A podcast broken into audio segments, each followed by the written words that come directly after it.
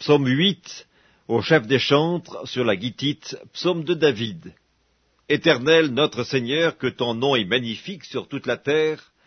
ta majesté s'élève au-dessus des cieux, par la bouche des enfants et de ceux qui sont à la mamelle, tu as fondé ta gloire pour confondre tes adversaires, pour imposer silence à l'ennemi et au vindicatif. Quand je contemple les cieux, ouvrage de tes mains, la lune et les étoiles que tu as créées, qu'est-ce que l'homme pour que tu te souviennes de lui, et le Fils de l'homme pour que tu prennes garde à lui?